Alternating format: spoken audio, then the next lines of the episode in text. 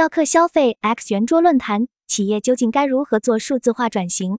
嘉宾：周婷，耀客集团联合创始人兼 CEO，耀客品学校长；王浩宇，新物云 CEO。新物云由猎博股份孵化，主攻品牌方数字化供应链。华宏斌，品牌营销策划专家。朗云，大家好，欢迎大家来到每周五的耀客消费 X 圆桌论坛。这一期的题目是为什么数字化转型要从企业家开始？一、专家所理解的数字化转型是什么含义？周婷，专业从事数字化工作的人不会对数字化转型感到陌生，因为过去二十年的时间，甚至更早，从一九九零年代我们就开始了信息高速公路开始建设，人类的商业文明也开始进入了信息化阶段，而信息化恰恰是数字化的基础。从我的角度来看，数字化绝对不简单，只是一个商业工具。数字化还将改变人的存在方式与记忆存储方式。数字化不是一个转型或一次升级，它是一次革命，是让人类重新建立彼此的关系，包括生产关系和商业关系。所以我一直说，数字化是企业战略层面的事情，而不是某个部门的事情。因此，它需要所有部门的参与。其次，数字化会改变许多事物。我研究时尚和奢侈品行业，我觉得数字化在改变美学定义，也在改变大家对美学的认知，让人们用更加理性和科学的方式去重新塑造生活方式和美学，从而让我们的生活更加美好。我认为，二零二零年才是真正的数字化转型元年。虽然信息化与数字化已经发展了几十年了。但它从商业和生活的角度得到非常大的关注，并对我们的生活与商业产生巨大影响，是从二零二零年疫情爆发开始的。这二至三年是数字化转型的元年，接下来的五至十年，在中国数字化将得到非常快速的发展。数字化对我们就是一个真实的存在形态，它影响了我们整个生活与商业。王浩宇，刚刚周博士提到数字化是一个企业的战略。我特别认同这个观点。我们平常所说的数字化，更多的是企业在谈，个人好像很少谈。个人每天在手机上购物、娱乐，不知不觉就形成数字化生存的状态。但对于企业来说，我觉得需要区分下数字化转型和我们之前谈的信息化，两者到底是什么样的区别？信息化是为了实现无纸化办公，便于管理，而数字化。则会更加强调决策和依据，比如在以往的时尚行业里涉及到的产品，以前我们都是靠经验判断产品是否好卖，现在大家慢慢意识到要用数据说话和决策，而不是靠人拍脑袋，并且可能衍生出来很多玩法，比如我们通过很多的会员来做投票测试，用数据来评判哪个东西更好，很多时候零售短期内卖得好的产品。后面客户评价不一定高，我觉得数字化对于企业而言，意味着几个方面，一个是从上到下的意识，这是刚才周博士说的战略高度。其次，我们的销售靠着直播，几乎已是全程在线化的，但是我们的供应链上有很多企业从产品研发到生产跟踪还是靠人。你会发现，如果没有一个好的信息技术基础，就无法谈到数字化。而数字化转型基础就意味着要业务流程全程在线化，包括供应链上游。以后企业需要尽量用数字去做决策。华宏斌，这里需要做一个重要的区分：数据与数字有什么区别？我觉得数据是信息经济的上半场，严格意义上属于电脑时代。数据在过去主要是做两个用途，第一个是作为事前的洞察判断与决策，第二个数据是企业在消费者消费后。对其市场行为的分析，而数字是什么概念？数字化是一种链接方式，它链接了所有相关方面。二，专家所了解到的企业数字化转型进展如何？其中挑战有哪些？周婷，在奢侈品行业，我们关注它的数字化已经有八年的时间。奢侈品行业二零零九年之前是绝对不触电的，甚至在法国、意大利。英国、美国的商学院里在讲奢侈品和时尚管理。当时他们认为，一个品牌开始做电商是很 low、低俗的一件事。所以二零零九年之前，整个奢侈品行业与电商是毫无姻缘的。是什么真正开始撬动了奢侈品行业关注数字化？首先是营销先掀起了数字化浪潮，Twitter、Facebook、Instagram 这些新社交媒体的出现，改变了年轻人的消费模式。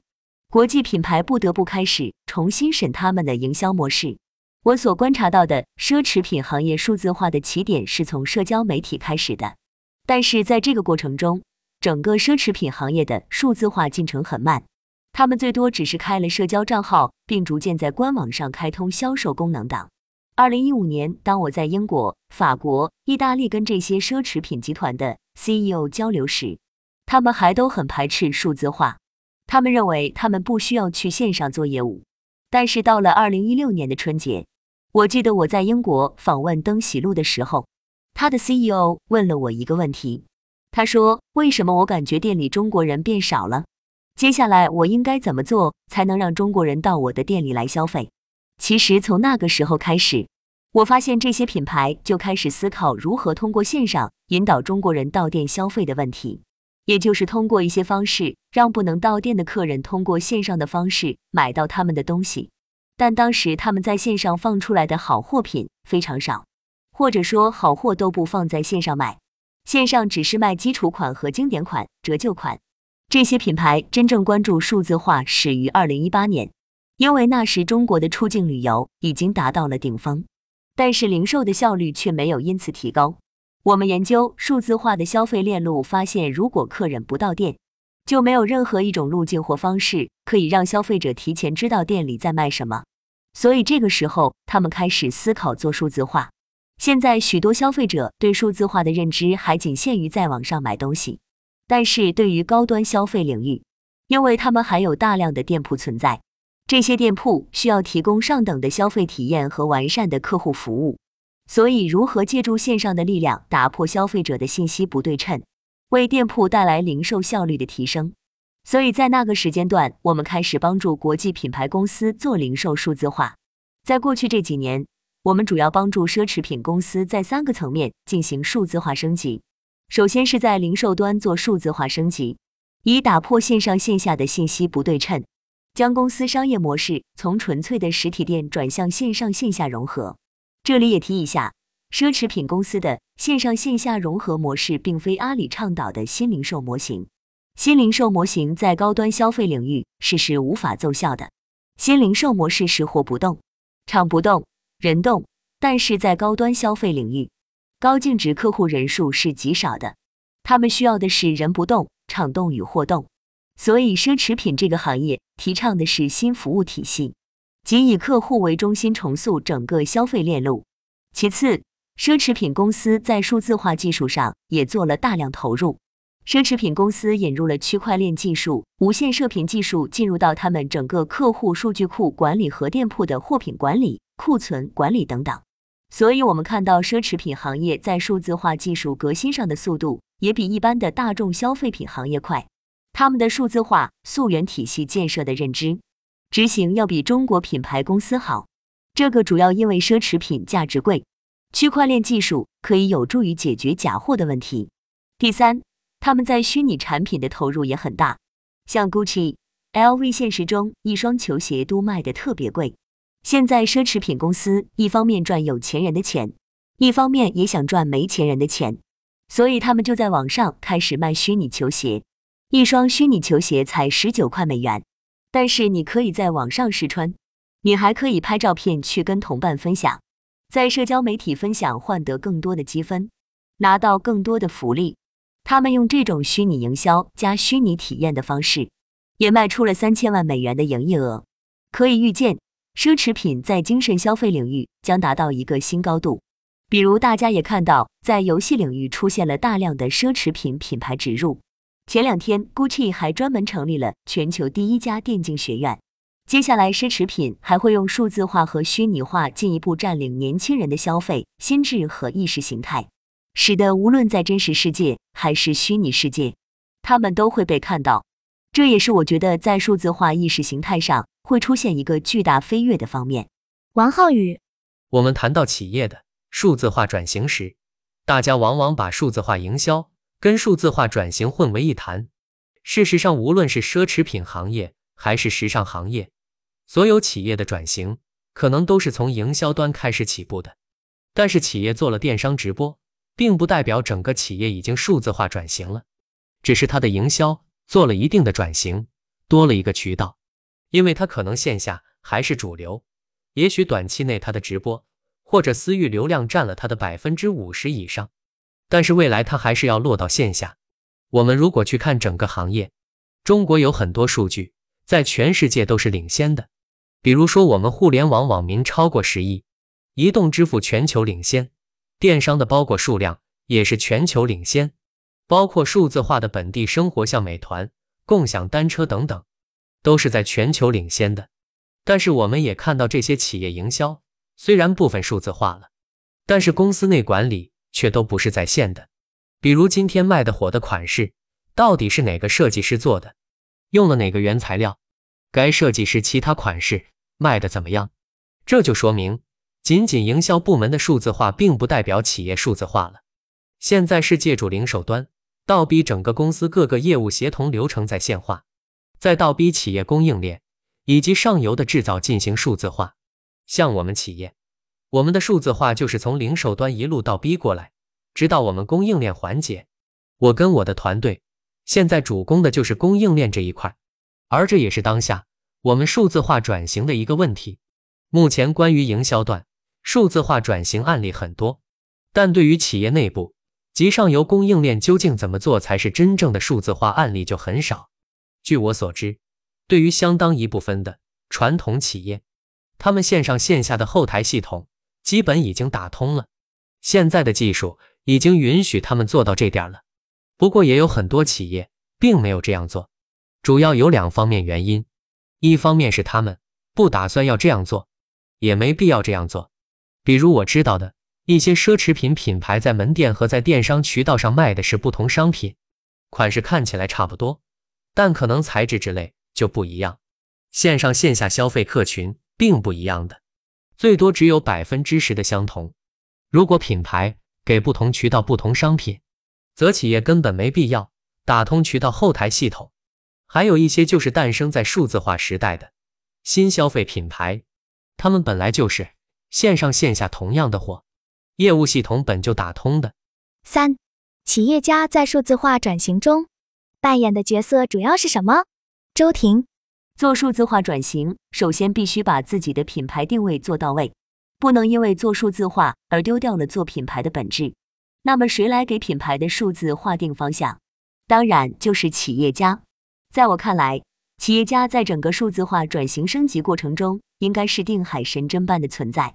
企业家必须先搞清楚我们公司为什么要做数字化转型，为什么要发展线上业务。首先，做数字化不应该是为了拼价格，而是要在维护品牌调性与定位的前提下。通过数字化来大大提高顾客的便利性与体验感。其次，企业家在数字化转型过程中需要统一指挥，方法可以不断被更新与改进，但是企业家一定需要以领导者亲自参与这个过程。第三个，企业家自己在数字化转型中要承担什么角色？我认为不应该简单抓技术、抓营销，最关键的还是企业家要亲自抓客户。经过疫情的洗礼。大家都面临着去哪找好客户的问题，只有有好的客户，企业才能有好的市场，才能有机会把好的产品做出好的市场销量。但是好的客户从哪来？这是最根本的。那么在当前流量红利逐渐消失的年代，我们怎么样去找到高质量的客户呢？我认为可以向国际品牌或高端品牌去借鉴他们是如何围绕客户体系去重塑整个数字化链路的。朗云，好的，谢谢周老师。浩宇，我想多问你一个问题，我不知道你有没有跟那些完全不懂计算机的企业家合作过或者沟通过？你认为这种可能连电脑都不碰的人，在他们自己做剁手的情况下，企业有可能数字化转型成功吗？浩宇，我觉得是有可能的，因为企业家是做战略的，至于用什么样的系统，如何把它用好，这只是一个数的问题。完全可以由下面团队来操作。一个企业主可能不懂技术，甚至连智能手机都不会玩，但是他的决策都是很理性的，他会关注数据，并依赖数据做决策。如果企业家是这样思维的人，我觉得他不懂电脑，也不妨碍整个企业进行数字化转型。四，从战略层面而言，企业如何做好数字化转型的工作？周婷，在过去一年多的时间，我们一直在帮奢侈品公司做员工数字化转型培训。最开始做数字化培训体系时，委托我们的企业只是针对公司零售人员，但随后他们的 HR、营销、IT 甚至法务也都参与了。所以，如果从战略层面上看，我认为第一步必须要做的是全员数字化学习。与此同时，需要改变的是组织架构。以及整体的 KPI 考核体系都会随之而变。第二步，如何去做业务流程的重新设计？我们所服务的国际品牌公司已经开始重新去做 SOP。我们也预计，一旦完全数字化以后，会出现无底薪销售人员、网红化销售人员以及合伙人式的销售团队。当企业重新定义了组织形态、岗位职责、管理流程，还要解决如何建立与外部商业合作者的数字关系。浩宇，我给出的顺序涉及到四个步骤。首先是理念，公司要统一对数字化的认知。如果年纪大的人是对数字化已经有充分的认知，认为数字化对于公司未来是必不可少的东西，剩下的只是方法的问题。企业依旧在这样一种精神机制下面，比如企业的使命、愿景、价值观，一定要走数字化这条路。我们也意识到，两年以后。如果我们不做数字化的转型，企业将没有生存之道。所以我觉得，首先是这个理念的问题，不光是老板的理念，尽可能需要让它成为公司的共识理念，这是第一步。第二步是落地到信息系统的层面，系统的升级可能涉及到专业团队的组队，以及整个阶段要分成几步走，哪些系统需要更新，这个通常是通过业务。和 IT 一起做的第三步，系统升级的目的一定是要带来业务能力的升级，否则只是为了数字化而数字化，没有什么意义。因为很多老板对数字化只是知道这么一个概念，并不知道精髓。他们引进了数字化的系统，但是业务能力没有提升，这是不对的。第四步才涉及到组织的层面，组织人员、部门流程分配，可能组织要重新架构。有一些贡献不大的要做调整，这可能相对也是比较困难的一件事情。我们一般建议顺序是先把流程梳理出来，上线系统。当业务能力提升了，大家体会到了数字化的好处后，反对者会变少，阻力也会变少。如果什么果效都没看到，上来就先调整组织架构，那就是给自己造成了更大的阻碍。所以，往往组织的升级是放在最后。